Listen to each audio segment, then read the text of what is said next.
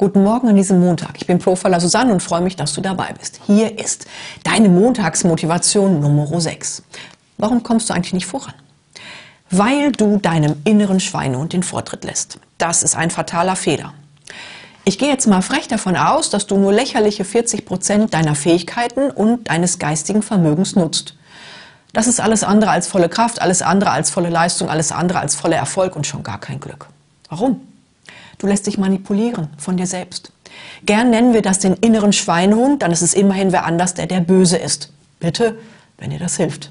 Nein, tut es nicht.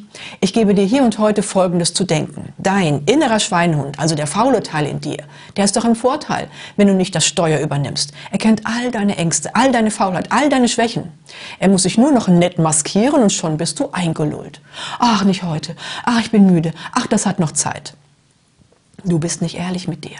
Und darum obsiegt die Pfeife in dir, weil dein innerer Psychopath dich in die Beliebigkeit manipuliert. Willst du das?